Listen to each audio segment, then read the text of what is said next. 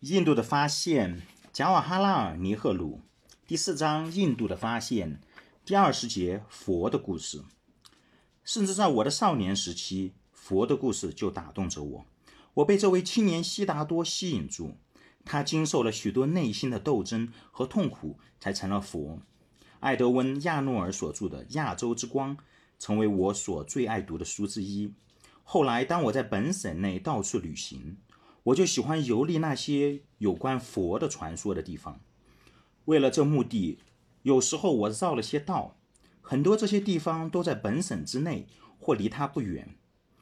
我可以到处指点：这是佛的出生地，这是他漫游的地方，这是他坐在菩提树下成道的地方，这是他初次说法的地方，这是他圆寂的地方。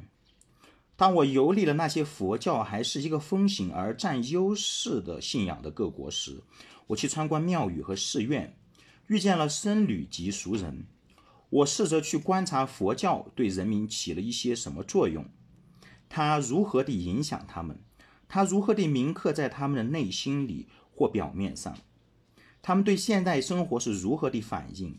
那里有好多东西是我不喜欢的，依据理性的伦理的教义。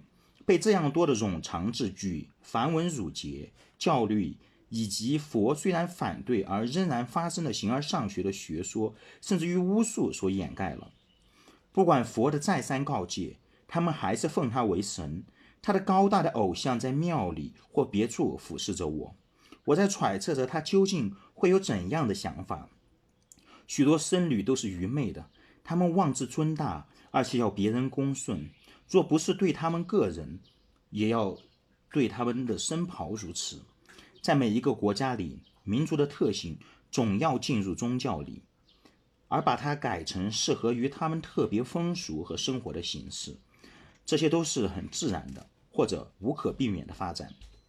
但是，我也看到许多我所喜欢的东西，在这些寺院里或他附属的学校里，有平静修养和沉思默想的气氛。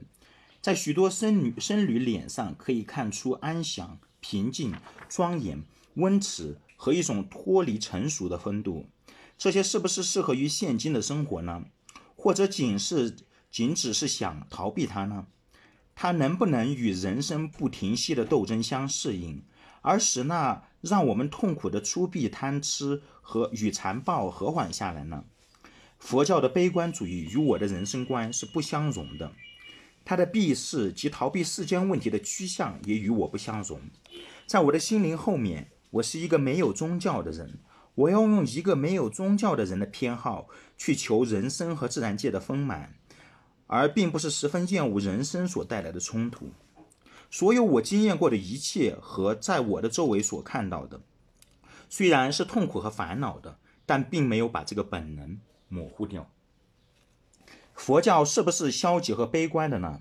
他的解释者可能是这样说的，他的许多皈依者也许有这样的意思。我没有资格来批判他的精微之处，以及随后发生的复杂和形而上学的发展。但是我一想到佛，我不会兴起这样的感觉。我也不能想象一个主要以消极和悲观主义为基础的宗教，能够如此强有力地掌握住不可胜数的人。况且其中还有最有天赋的才能的人，无数的人都曾敬爱地用石头、大理石或青铜，把对佛的概念塑造成对佛的仪容，就好像的它象征着印度思想的整个精神，或者至少也是它很重要的一面。他坐在莲座上，镇定与泰然自若，超乎愤怒及情欲之上。世界上的风波与斗争都与他无关，他好像离我们很远。非所能及，非所能达。但是我们再看看，在他的静寂不动的容貌的后面，有一种热爱和情感，比我们所知道的种种热爱和情感更不可思议而更有力量。他的眼睛低垂着，但是有一种精神的威力由眼中显露出来，生机勃勃的精力充满他的全身。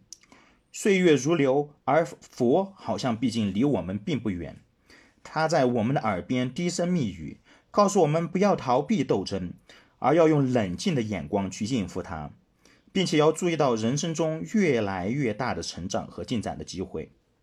人格在今天还和以往一样是有价值的。一个人像佛这样，在人类历史上留下如此深刻的印象，就是在今天一想到他，就觉得有生气而被感动。他一定是一个了不起的人。他就像巴尔特所说，他是一个完美的模范，安详而温和庄严，有对于生者无限慈悲，有对于受难大众的怜悯，有完全的精神自由和对各种偏见的超越。一个国家和种族如果能够产生这样一个伟大的典范，一定具备着深深蕴藏的智慧和内在的力量。这里是今天的朗诵，感谢大家的聆听，也欢迎大家持续分享。再次感谢。